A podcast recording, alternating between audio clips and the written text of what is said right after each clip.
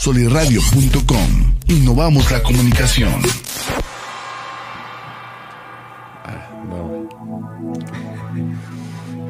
No voy a dejar de hacer mi entrada triunfal. Muy buena. Oye, que, por cierto, güey, en el episodio 3, cuando le da la mala noticia de, de que Pat me muere, güey, es el grito más pedorro de la historia del Sí, cine. está muy, muy Que por, que- que por ahí este como se comenta que, que fue de alguna forma a propósito esa como incapacidad de moverse y Ajá. todo ese rollo, porque pues se supone que apenas estaba aprendiendo a, a moverse, pero Ajá. sí tú se ve muy El grito. muy cotorrón. No, o sea, deja tú, sí, sí está bien que batalla para moverse. Pero el grito se ve bien puñetón, güey. Sí. Se vio muy Pero bueno, este, Pasó. saludos. Fer, ¿cómo andas? ¿Qué tal de, de clima? Mucho calor, que- ¿verdad? Sí, Luego lo llevo bien, bien pesadillo el, el sol, ¿verdad? pero muy bien, pero en general muy bien, muchas gracias. Con ¿Tú mucha sed. Se me antoja aquí una bebida coqueta, chida. Sí, ¿verdad? Un- algo refrescante. De esas que sirven. de, bien de esas que sirven en, en los, en los bares de Star Wars, güey. En los, Ándale. sí, nada, te creas. Este, bueno, está bien el calorcito. Eh, saludos a Denilson Quirino, Tania Contreras, Sony Nirazal, Oscar Parra, eh, también a Carlos de la Cruz que nos comenta que se necesita un podcast únicamente para esto y para cada personaje. Me decía de Kylo Ren, pero Kylo Ren se me hace también como un personaje muy no sé, no, no, no me no, no. Vuelve, vuelve a ver esa, esa trilogía. Fíjate que ¿Tú qué- también pensaba al principio lo mismo, que el- ¿Sí? no, no me gustó la primera, pero ya la siguiente ocasión que le dio oportunidad de volver a ver Mm. eh, la trilogía, como que tiene algo. ¿Sí? tiene algo, Un sí. encanto. Eh, Pues es que no es Todo. mal actor, güey. no, no, no. y luego cuando nada, salía con Pedro. Armendáriz, Furcio, ¿no? si era Pedro ahí, ahí fueron sus pininos, ¿no? córrela. Te- te- Tenía carisma el, el muchachín. Y si era Pedro Armendáriz, capaz que yo me estaba equivocando. No, era... No, sí. Sí, sí era. Pedro Armendáriz. Eh, el mismo que le hacía Tony Tijuana. Sí. Sí, sí, sí. Pues claro, no, no Sí, estoy claro. tan perdido. Sí, no, no, no. Pero bueno, se preguntará la gente qué tiene que ver Star Wars y por qué estamos tocando un tema de Star Wars en un podcast de psicología. Pues bueno, precisamente porque si lo analizamos desde el punto de vista psicodinámico, güey, este es el mejor ejemplo del conflicto caracterológico, güey. La, li- la, licha, la lucha entre el deber y el placer, entre lo bueno y lo malo, entre el lado oscuro y el lado luminoso, güey, entre la mesura y el perderse, dejarse llevar por los impulsos. Entonces yo creo que el camino del Jedi es precisamente superar ese conflicto caracterológico, ¿no? Eh, fortalecer ese yo, porque incluso ya si nos ponemos a investigar más un poco en la trama, este, los Jedi grises, Mm. o aquellos que son usuarios de la fuerza pero que no se consideran Jedi y tampoco se consideran Siths, Ujú. eh, finalmente tiene que ver con este equilibrio eh, y, y el permitirnos usar las emociones también a nuestro favor o dejar que las emociones actúen en nuestra Muy- contra, ¿no? Que es lo que le pasó a, Ah, a Anakin, quien tiene pues una historia trágica, una historia triste, la otra vez lo platicábamos tú y yo cuando no recuerdo dónde íbamos, güey, pero que nos marcaron a ti y a mí las precuelas, la historia de Anakin desde niño. Sí, claro. Y cómo- Nos tocó en la infancia. Sí, pues fue, fue nuestro hitazo, ¿no? Sí. Y pues mis tíos me ponían las películas originales, las viejitas, ¿no? Pero pues ahí le agarré al gusto con los Ewoks y con Chewbacca y con Citripio y a Archu que le decían Arturito. Arturito, Arturito. Sí. Como, como si verdaderamente se llamaba Ah, Arturito. Arturo, sí. Archu, este, me acuerdo una vez que mi hermano en lugar de decir Citripio dijo Pisitrio, sí. Saludos, hermano. el Pisitrio. Y, y bueno, o sea, crecimos con este chamaquito. Es más, yo creo que también nosotros iba creciendo Anakin e íbamos más- creciendo más nosotros. era, ¿verdad? Eh, Sí, más, más o o menos, menos. más o menos, sí. Tendríamos como que unos Al 8 o 10 principio, años cuando 10 tenía. años cuando era de él, él. y luego ya en la siguiente fue como 13, 14 Ajá. y No, luego pues ya ya estaba más No, no estaba como tan de 13, 14. No, es sí. que en la historia se ¿En la historia que sí? es como de ca- 15, 16. Porque el Hayden ya se veía como veintitantoñero. Claro, claro, el actor sí ya era Ajá. un poquito más grande, pero se supone que en la historia es más joven. Sí, ajá, eso sí no me ha puesto a investigarlo. Y bueno, ya en el episodio 3, pues se ve más, más maduro, más papucho. se ve mejor, ya parece más este.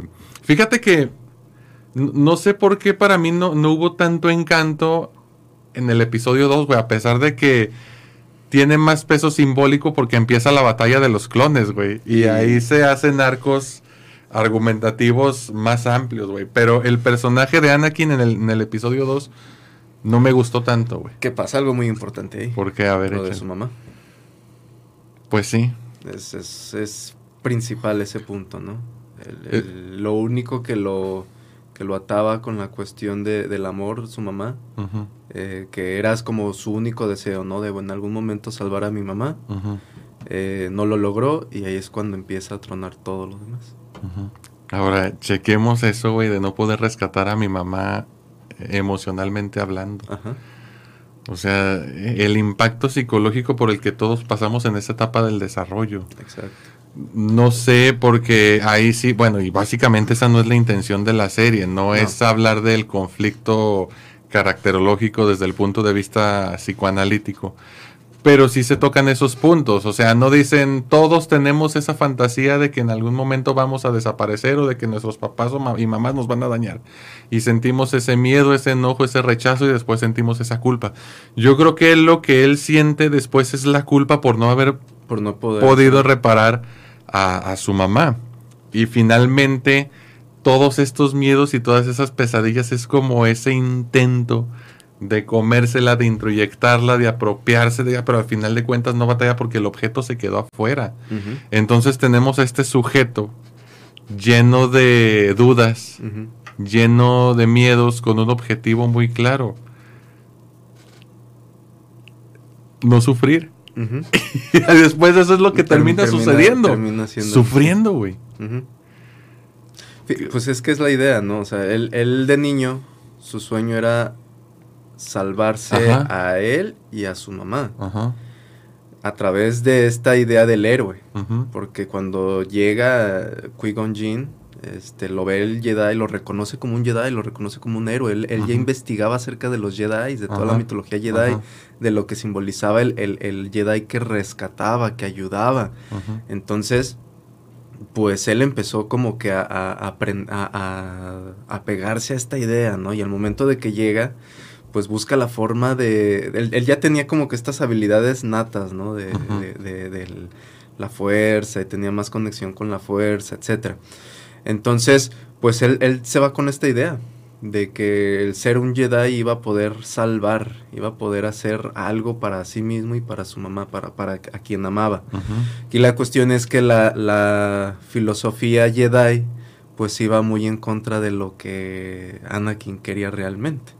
Al final el, el- el camino Jedi era algo completamente des- desconsiderado, o sea, ni siquiera pensaba, tenían que tener lazos con alguien más, o sea, tenían que pensar nada más en a quién voy a ir a ayudar, a apoyar, en una misión casi casi sin, sin, sin pensar en mí, menos en alguien más. Ay, por eso, por eso, pues obviamente el Consejo Jedi les decía, no, es que tú no puedes entrar porque ya tienes estos vínculos, por ejemplo, con tu mamá, tienes mucho miedo de, de- de despegarte de ella. Entonces, fíjate, ¿no? Como todo eso que le fueron inculcando con el deber, que tenía que ser algo, ¿no? Algo que iba más allá de, de, los vínculos con, con su mamá, que tenía que dejarla ir.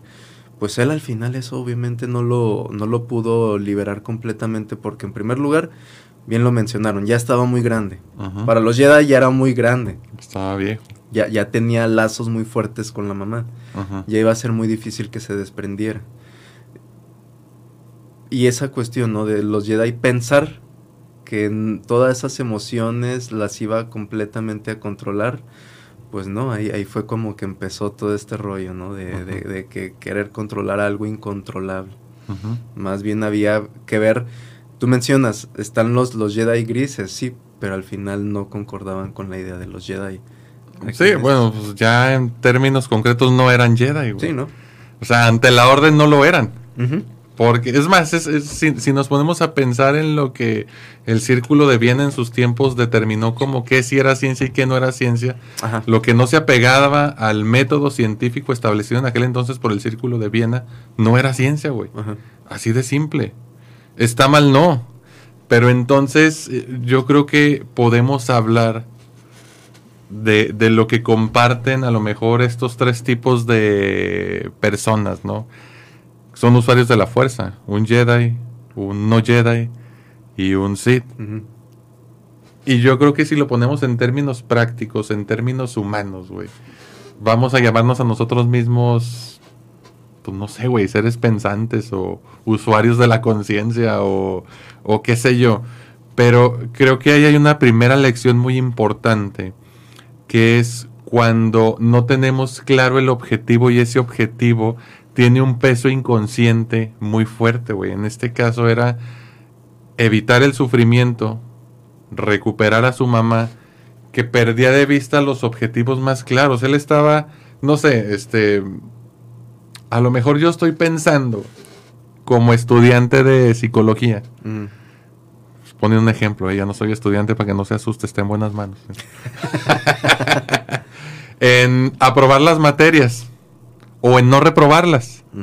Y mi miedo es que como vengo reprobando desde secundaria, no me vaya a ir igual en universidad. Entonces mi potencial, toda mi energía, toda mi concentración está enfocada en no reprobar. Desde ahí el objetivo ya está mal, güey.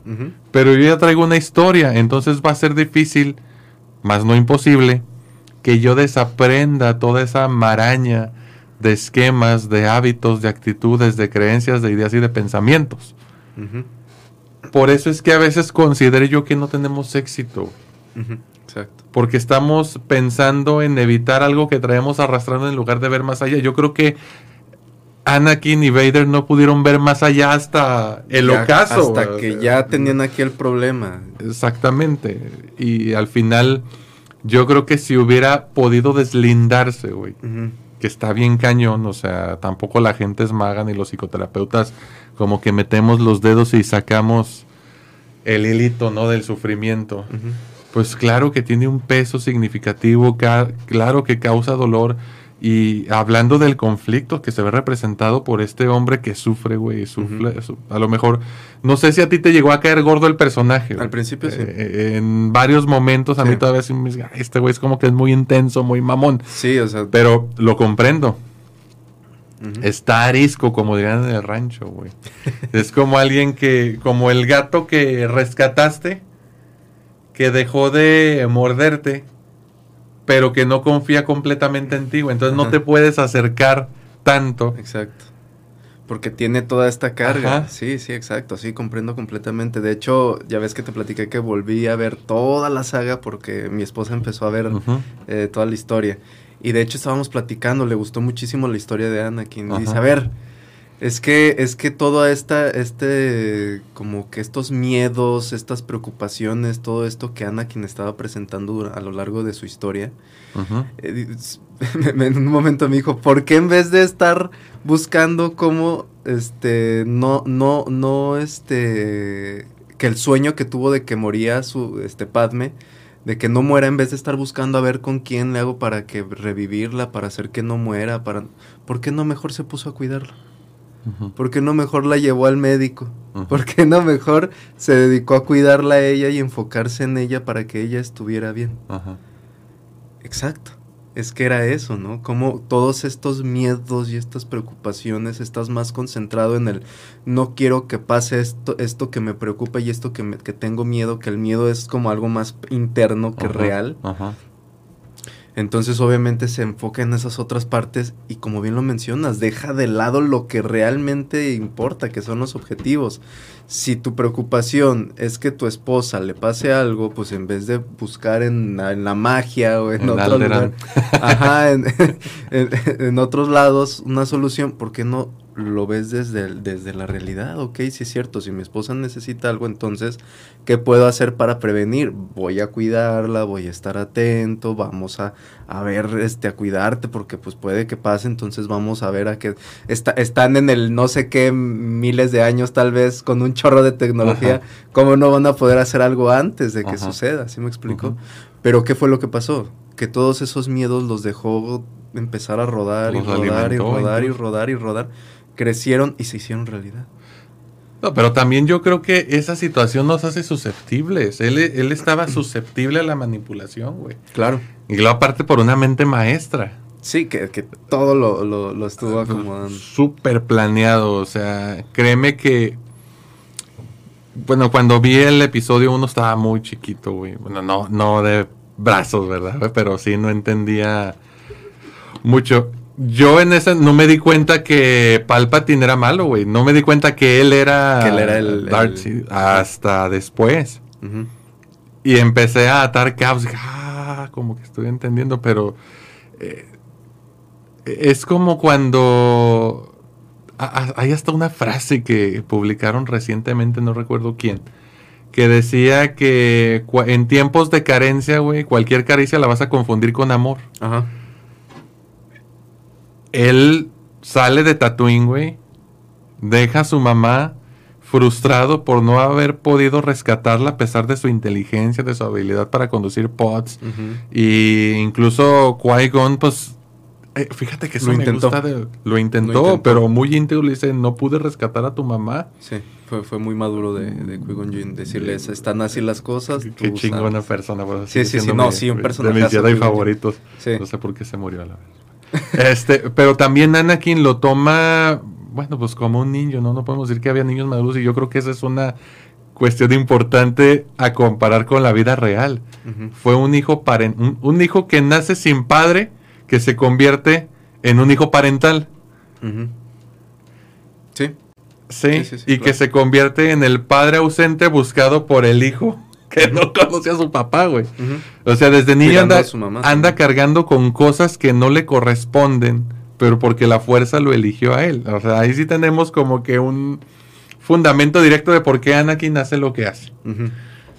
O sea, aquí sí hay destino, güey. La vida real, pues no es que la fuerza te eligió, güey, y tienes que resolver Pero tú la parece, ¿no? A Sí, veces pareciera. es que- Y es, es una sensación de magia, pero no. O sea, también tiene muchísimo que ver to- todo cómo, cómo estas eh, generaciones van desencadenando estas historias, estos Ajá. patrones, ¿no? Sabemos perfectamente que este tipo de patrones, eh, claramente en esta película, pues sí es una cuestión como mitológica, ¿no? O sea, si te- si se da- obviamente tiene muchísimo que ver con la mitología de Jesús también, de- del, del, del- El padre. Ajá.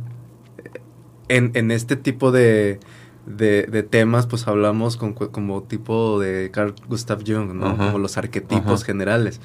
Eh, estos arquetipos vienen de, de de historias, de, de patrones que se repiten en la vida real de nosotros. O sea, en la historia de la humanidad. Exactamente, eh, se repite por esta cuestión, ¿no? De cómo si esta figura ausente paternal es constante durante, durante una familia, pues por lo regular empieza a heredarse y se hereda y to- generación tras generación. Y es algo que hasta a veces como que es una especie de maldición, pareciera, ¿no? Y llega un momento en el que dices, es que ¿cómo le hacemos? ¿Por qué me volvió a pasar a mí si yo intenté no hacer esto? y, y te alcanza esto, todas estas como, como cosas que no quieres que repitas a través de las generaciones, pero este es el punto, ¿no? ¿Cómo hacer para que no suceda? Y, y- y es, es- es esto, Ah. ¿no? Que estamos buscando. Pero eso es hasta psicoterapéuticamente tiene un chingo de sentido, güey. Sí, o claro. sea, chécate esta premisa básica de al intentar evitar el destino, lo que terminamos es encontrándonos con él, güey. Exacto. O, o es la clásica de repetimos para no recordar. Exacto. Entonces, si no afrontas esta parte y le rehuyes, tarde o temprano, o te va a encontrar eso o te la vas a encontrar tú ujú. A ella. Claro que lo ideal hubiera sido, digo, pues vivimos una super civilización avanzadísima en Star Wars, como para que no hubiera psicoterapeutas, ¿no? Es más, ya no ni siquiera psicoterapeutas, güey, un dispositivo ahí que, Que que automa- automáticamente trabajar esa parte, pero Mm. es quiso evitar lo inevitable y lo inevitable terminó sucediendo. O sea, sí. yo creo que también, no sé, eso no, no sé si en algún cómic o en algún este libro oficial lo hayan algo si, si al final, después de madurarlo, pudo haber llegado a la conclusión de que no estaba en sus manos, güey. Porque si la fuerza es consciente de sí misma, autosuficiente, pues entonces los, los humanos o los cualquier otra especie de la galaxia o de las galaxias es un mero instrumento, Es güey. que, es que prácticamente la última trilogía, aunque muchos la odien, eh, eh, la, última, la última trilogía habla de eso. ¿Te acuerdas la última escena? Cuando muere Kylo Ren Mm, eh, en manos de, rey. rey. ¿Qué es lo que le empieza a hablar a Rey? La fuerza, a través de todos los Jedi. Ujú, Como una forma de, tú puedes, esto sucedió por esto, soy parte de ti, tú estás haciendo esto por esto, por esto, por esto, por esto. Es decir, no estaba en tus manos. Era, era algo que no podías controlar del todo. Eh, es esto, ¿no? Esta, esta parte también simbólica de, de que eh, si bien había algunas cosas que no se pod- podían controlar, pero también llega un momento en el que podemos ser conscientes de ello. Y vamos a ser conscientes de ello y tenemos que hacerlo porque es como esta parte de la evolución, del cambio. Oye, pero digo, eh, está bien fumado eso. Sí, pero, sí, pero eh, es simbólico. Ajá, sí, muy, muy simbólico, pero creo que tiene que ver y podría tener que ver, digo, y esa pregunta te la hago a ti y la lanzo a todos los que nos están viendo y escuchando.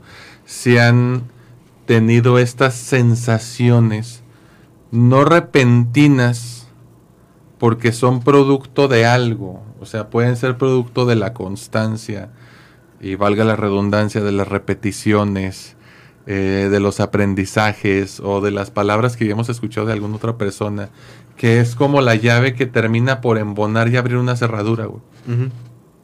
No estoy haciendo referencia a algo concreto porque estoy hablando de algo que desconozco, güey. O sea, solamente tengo una idea y una aproximación.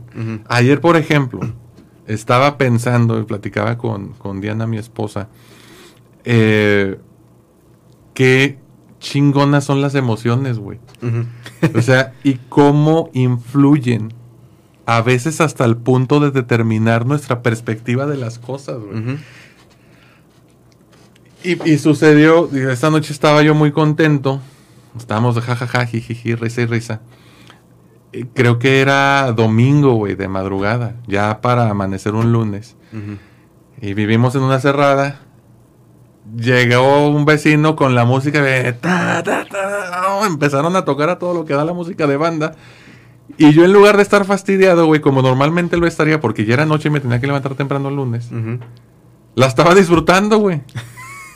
y dije, no mames, o sea, cómo mi estado emocional influye muy significativamente en la percepción que tengo de los hechos. Ujú. Si no hubiera estado contento ahorita, a lo mejor hubiera ah, chinga, que esto, que ¿cómo lo otro, pinches abusones, que la... Ajá, sí. Y no, güey. Contrario, Pero ¿sabes que es? Quería salir a, co- a cotorrear con él, ¿no? Ajá. Pero ¿sabes qué es lo todavía mejor que las emociones, güey? La conciencia que las experimenta. Ajá. O sea, Sí. nosotros, Sí, sí, sí. güey, porque Sí, exacto. Es- es no, sé cómo la sientas tú, solamente sé cómo la siento yo, güey. Sí, sí. No, pues sí, claro. Es, es- lo que nos hace la diferencia de, de la parte animal, ¿no? Ajá. O sea, el, el- el animal, pues esas emociones no las, no las, con- no las concientiza, simplemente las vive y punto. ¿no? Las experimenta y se deja llevar. Pero nosotros sí tenemos este proceso de, ah, caray, me siento así. Y, y no nada más de, de- de sentirlo, sino de, ¿por qué me siento así? De ponerse a pensar en uno, ¿por qué uno se siente Ajá. así? Y empezar a ver, ah, es que no me gustó esto, ah, es que me gustó esta, esto que me pasó, ah, me siento así por esto. Y lo mejor, que si me doy cuenta que algo no me gustó, saber por qué y poder hacer algo con eso para ya no volver a, a- a- a sentir eso o tratar de sentir lo que sí me gustó. ¿Me Ahora, explico? hablando de este tema de las emociones, güey, qué rollo con Anakin. Yo siento que sí hubo momentos en que él hacía uso de esas emociones. Había momentos, pues de hecho, ¿te acuerdas cuando fue a decirle a Mace Window? Mace Window, eh, Palpatine es un Lord Sith. Ajá. Hay que hacer algo. Ajá. Ese fue su momento, eh, fue creo que el último momento de, de lucidez, como de madurez, de equilibrio. Ajá. Pero al momento en el que después empezó a haber algunas como contradicciones, porque Anakin, Anakin no, no, no, no podía contra las, con, con las contradicciones, Ajá. porque había muchísima carga de polos completamente extremos. Tanto los Jedi siempre tenían esta idea de muy bueno, muy bueno, muy bueno, este, soltar todo, nada más eh, la demás gente, tú no, toda esta, toda esta carga, y lo contrario, ¿no? Tú sí, tú necesitas, tú te lo mereces, tú puedes salvar a quien quieras, tú tienes todo el poder, disfrútalo todo lo contrario, ¿no? Pero polos muy extremos. Y de repente tener que empezar a, a- a integrar todo esto en un momento, no pudo. Que fue en el momento en el que se ven este Palpatine y Mace Windu que están este, peleando. Decía, cómo después de que Mace Windu me había dicho, me había dicho que teníamos que controlar, que teníamos que ser este Ahí ecuánimes, se descompone. ¿por qué en ese momento actuó diferente? Entonces, al momento de verlo diferente, no integró y lo vio completamente malo. Y ahí fue cuando per- perdió el control. ¿no? Ajá. Y dijo, no, entonces mejor me voy con este otro, que es lo que quiero. Pero fíjate que, pues sí, sí es cierto, definitivamente. A mí me gusta mucho. Fíjate, ahí, disculpa, es que, No, es que, es que mm, pensé en, en algo más como concreto, ¿no? Por ejemplo, un padre que le dices que haz esto, así, de esta forma, muy cuadrado, muy autoritario. Y a veces cuando le tienen, no, hijo, es que mira, de esta forma, no, tú me dijiste que no era así. Ajá. Sí, o sea, es pues. como que se revela, pero ¿por qué me estás diciendo que es que así si antes eh, me decías de otra forma? ¿Por qué, por, qué, por qué tú me decías que me cuidara y que no sé qué y tú no te cuidas fumando, por ejemplo, ¿no? Ajá. O sea, esas contradicciones que a veces nos cuesta trabajo integrarlas. Y propiamente de eso te iba a decir que me gusta mucho Guerras Clónicas o Clone Wars, eh, el personaje de Obi-Wan ahí. Porque es un personaje que veo más humano. O sea, reconoce incluso, no sé si recuerdas que estuvo, digo, pues aquí alerta de spoilers para quien no ha visto Clone Wars, ninguna de las dos. Pero te acuerdas que tuvo una relación muy, muy cercana con la duquesa Satín. Fíjate que no vi esa, todavía no la he visto, Ah, pero, pero tengo, te tengo, no, pero, no, es que pues, me gusta mucho, de todas maneras sé puntos clave. Sí sé que tuvo un amorío. Ajá, en alguien, Este y reconoce eso. Hay incluso una parte en la que le dice: Si me hubieras dicho que me amabas, hubiera dejado la orden Jedi. Pero también se ve que Obi-Wan hace uso frecuente de sus emociones, güey. Sí, O bastante. sea, reconocen el miedo y lo usan a su favor. Pero no los ves temblando, güey. No. O sea, ves ese miedo asumido. Parte de mí, pero es como si tuvieras ese discurso interno contigo. ¿Qué me está sintiendo? ¿Qué me está haciendo sentir este cabrón que tengo enfrente que me quiere matar, güey? Me está haciendo sentir miedo, ganas de huir y ganas de matarlo. ¿Cómo voy a afrontar esa parte? Y le sacan el máximo provecho, güey. Sí. Incluso Ahsoka Tano, la Padawan de, De de Anakin, es muy buena, güey, con Sí. Súper buena con las emociones y a- usándolas a su favor. Cosa que el maestro no tiene tanto. Bueno, en, en Guerras Clónicas sí, güey. Anakin se ve como que más... Pero, pero es que Anakin es como muy instintivo.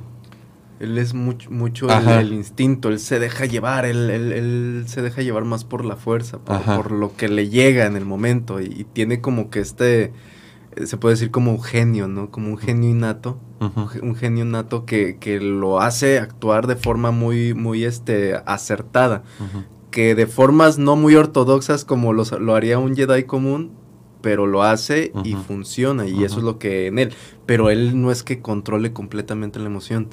Le cuesta muchísimo trabajo. De hecho, todavía hasta la tercera película, es como te digo, solamente hay algunas, dos, tres situaciones en las que se ve que como que empieza a controlar la emoción, pero muchísimas más en las que no, no lo controla.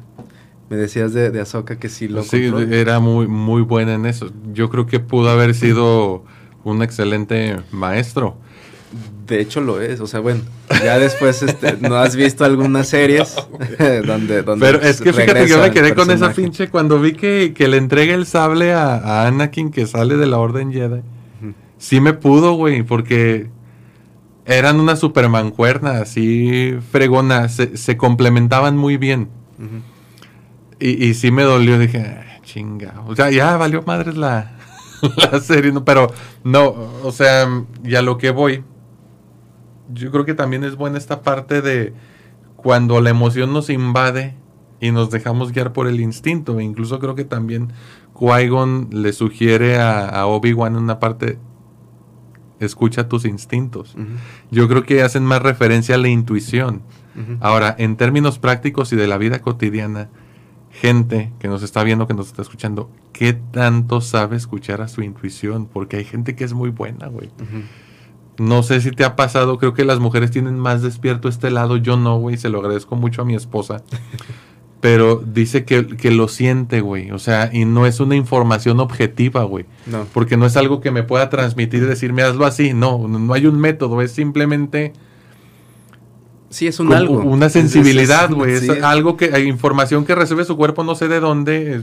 Aquí me gustaba mucho hacer referencia a William James cuando habla de la psicología de la conciencia, porque en, en, en, todo lo que percibimos a través de los sentidos, güey, pues obviamente sabemos que esa información se sintetiza en una parte del cerebro uh -huh.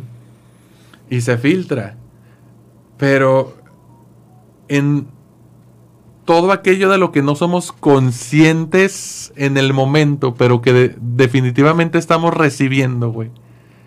Hay algo que nos hace percibir cosas Oh, maldito sea, es que no sé cómo explicarlo, pero creo que me entiendes. Sí, claro, sí. Y yo sí, creo sí. que la gente me entiende. Sí, sí lo entiende, la intuición, o sea, es algo, es algo que no puedes decir, asegurar completamente, pero Ajá. lo sientes, ay, Ajá. como que si hago esto puede que la riegue de esta forma.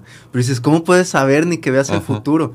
Pero es una intuición. Y, y, en efecto, o sea, lo, lo evitas y, o sea, haces lo, tu, lo que te dice tu intuición y evitas algo. Y o sucede. al contrario, no lo haces, no le haces caso Ajá. y te pasa y dices, chin, pero ¿por qué no me hice caso? Sí. Pero pues bueno, eso traslada a las relaciones de pareja. Vamos a usar esa habilidad Jedi, güey. Cuando, cuando, estamos en una relación de pareja, uh -huh. ¿qué dices tú?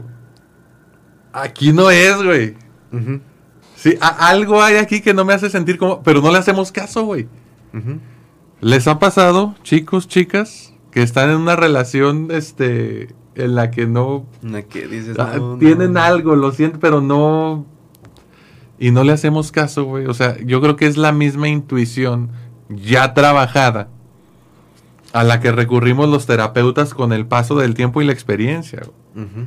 Que dicen, es que es adivino. No, no, no es que sea no, adivino. No Realmente ni siquiera sé cómo explicarlo, pero está tan afinado ya el asunto y la gente que sí le hace caso también se vuelve buena uh -huh.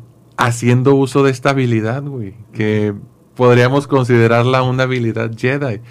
Hay gente que practica deportes, por ejemplo, de contacto, fútbol, fútbol americano, uh -huh. y hace uso de esa, de esa cuestión instintiva, güey. Sigue tus instintos. No mames, güey, ¿cómo le hizo ese güey para saber que el balón iba a venir por acá? Exacto. Es, es, es lo mismo. Exacto, es eso. De hecho, me estoy acordando mucho del proceso que tengo de, de una paciente, uh -huh. que pues este, igual, ¿no? Por lo regular ya ves esta cuestión de que nos cuesta trabajo a veces el que repetimos patrones con parejas, este, pues que no nos da nada, que al contrario, uh -huh. en fin, el punto es esto, ¿no? Que se trabajó este punto de que se autovalorara, de que se diera cuenta que estos patrones pues no los tenía que repetir y me decía, es que siento, siento esto, ¿no? Como que, ay, algo no me late, pero hay algo que no me deja salir de eso, uh -huh. de esa relación, y uh -huh. vuelvo a pasar una relación conflictiva que me hace daño, que me lastima, y ya de plano trueno con esa relación y digo, ah, ok, pero al momento de empezar otra, vuelve lo mismo y lo mismo. Y entonces es eso, ¿no? Este, esa habilidad no solamente es sentir la, tener la intuición, uh -huh. sino hacer algo con esa intuición, que es como un proceso un poquito más complicado. que de hecho es lo que se trabaja en terapia. Todo este proceso de ir hilando todos estos aspectos de reconocimiento de emociones, de trabajar las emociones, de experiencia de cómo hacer ante ese tipo de situaciones, qué trabajar, cómo hacerle, cómo responder, qué pensar, cómo pensar, cómo dirigir las emociones. Es, es muchísimo, son muchísimos procesos que se tienen que ir practicando y trabajando durante un tiempo para que llegue un momento en el que pasó, ¿no? Me llevó esta misma paciente ya después de varios meses de terapia y me dices que ya, ya pude darme cuenta, ya hasta pude decirle a alguien, yo no quiero esta relación, yo me voy hacia otra relación que sé que me conviene. Sí. Que es cuando las, las piezas van embonando, que Van embonando. a veces no estamos listos para comprenderlo. Hasta que se recibe una señal de la fuerza. Exacto. Oye, pero volviendo al tema, Fer. Sí. ¿Es malo o es bueno Anakin, güey? Porque nos gusta mucho polarizar el asunto y, y, por eso lanzaba yo la pregunta, ¿bueno, malo o simplemente emocional? Que a final de cuentas, pues si, vemos el espectro de las emociones o la rueda de las emociones, todos hemos sentido odio en algún momento, güey. incluso hay algunos psicoanalistas que afirman que es necesario que tengamos a alguien a quien odiar. Exacto. Porque tenemos que hacer este intercambio de energías para no quedarnos con ellas todo el tiempo. Y es como jugar un juego de ping pong en el que yo te paso, tú me pasas. Puede, bien puede ser amor y sus derivados, u odio y sus derivados, pero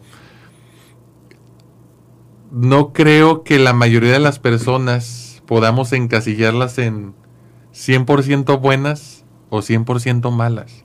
Ahora, había una frase que decía que no se puede ser totalmente bueno sin, sin ¿cómo decirlo? Sin, sin que haya consecuencias negativas en algún momento. sí, ahí es el, clásico ejemplo de decir siempre sí.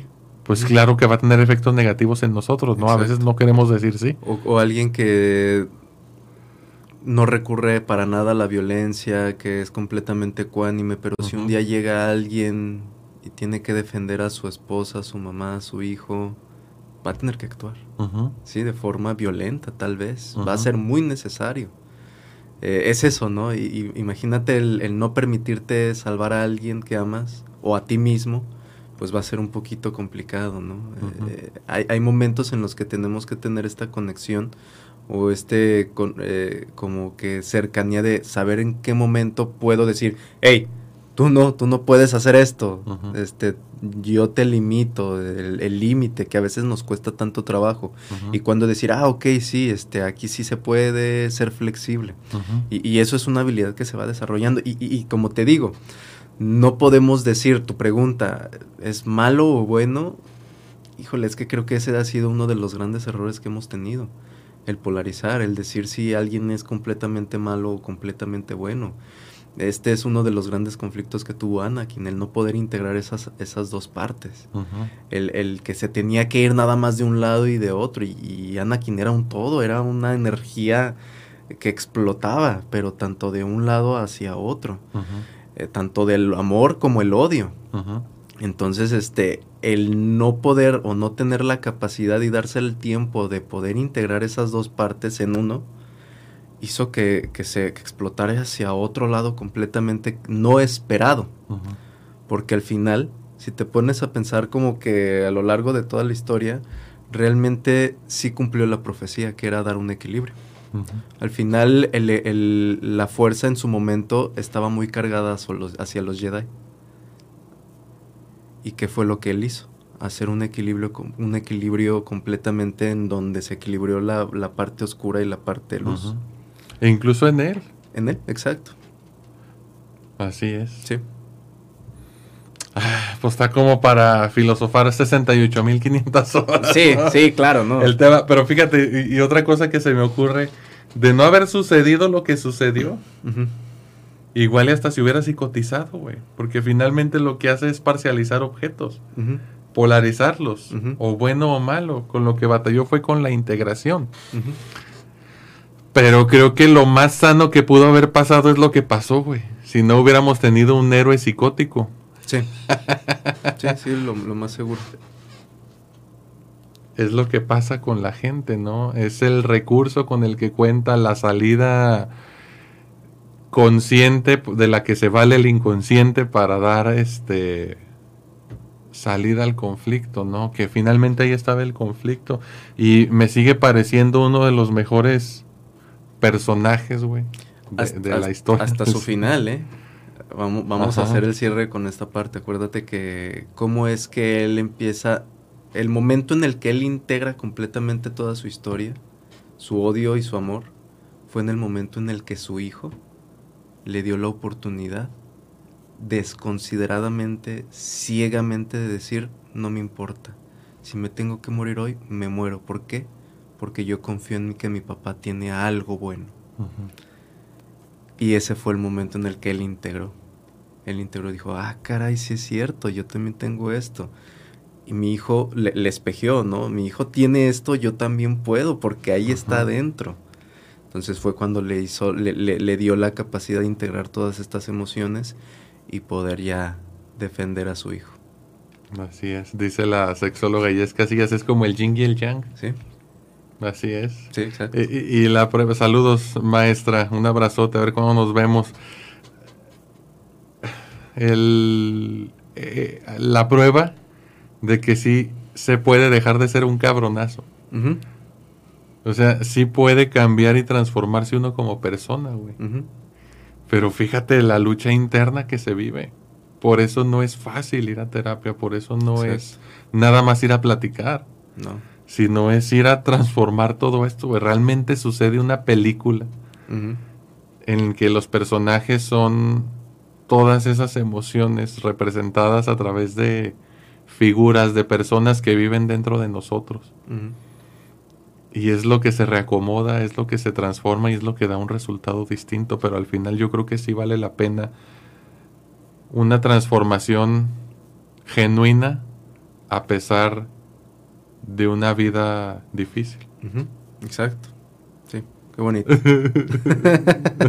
ya mata el momento. Es que, es que, es que, no, es que es, Es lo dijimos, sí, ¿no? sí. La, la historia de Anakin sí es, este, pues muy triste. Ajá. Este, y es todo esto, ¿no? Como, como alguien que tenía muchísima potencialidad de ser alguien excepcional, alguien que, que, que diera muchas cosas positivas, se fue hacia abajo, ¿no? Y quitó y mató mucha gente y dañó mucha gente.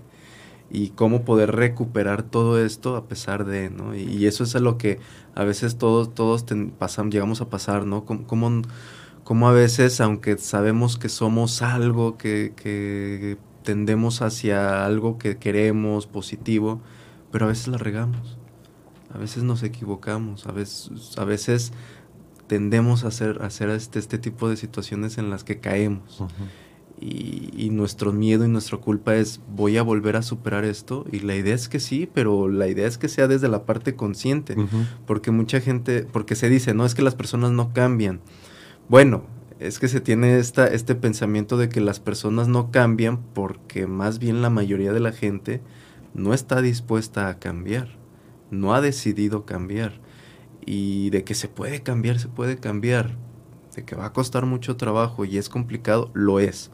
Pero en el momento en el que alguien decide hacerlo y lo empieza a hacer, pues ya está más, más que encaminado para, para lograr ese cambio.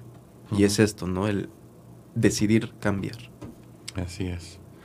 Pues bueno, se nos acaba el tiempo. Sí, Fer. ya. Este, ¿Dónde te encontramos allá en Gómez? En, en- en la calle Constitución, Ujú. número 121, entre La Morelos e Hidalgo, Colonia Centro de Gómez Palacio. Muy bien, excelente. Tus redes sociales para que la gente te ubique también. Facebook, eh, Fernando López Rosas, eh, igual en TikTok, y en Instagram, Fer Lop Ros. Excelente, muy bien. En Torreón ya saben que nos encuentran en Santiago Lavín 467, Colonia Las Margaritas.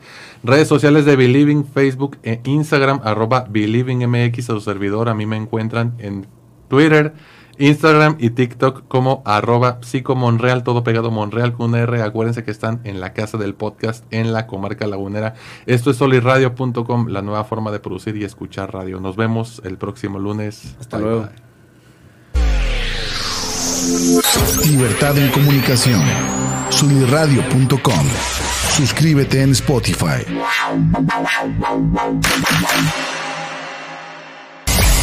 Emisión de vanguardia. Suniradio.com. Suscríbete en Spotify. Sintoniza tus ideas. Suniradio.com. Suscríbete en Spotify.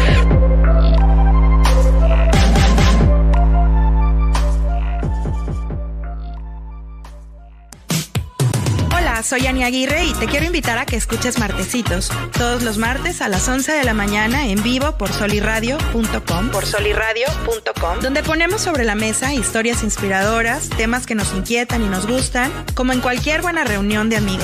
Toma tu café y acompáñanos. Entra a soliradio.com y conócenos. Suscríbete en Spotify.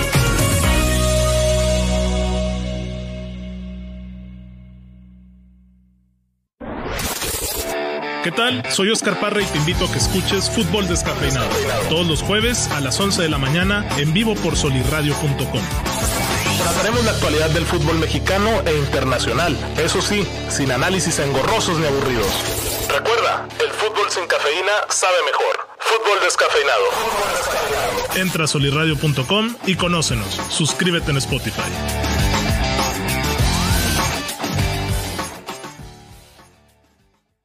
Mis queridos híbridos digitales, somos Arturo Castañeda e Israel Navarro. Los invitamos a que nos escuchen en Universo RH todos los miércoles en punto de las 10 de la mañana en vivo por solirradio.com. En este programa veremos temas de cultura organizacional, liderazgo, gestión de talento, desarrollo profesional, ambiente de trabajo, entre otros temas de vanguardia. En Universo RH resaltamos la importancia del factor humano en todos los ámbitos. Los esperamos. Entra a solirradio.com y conócenos. Suscríbete en Spotify. Conócenos. Suscríbete en Spotify.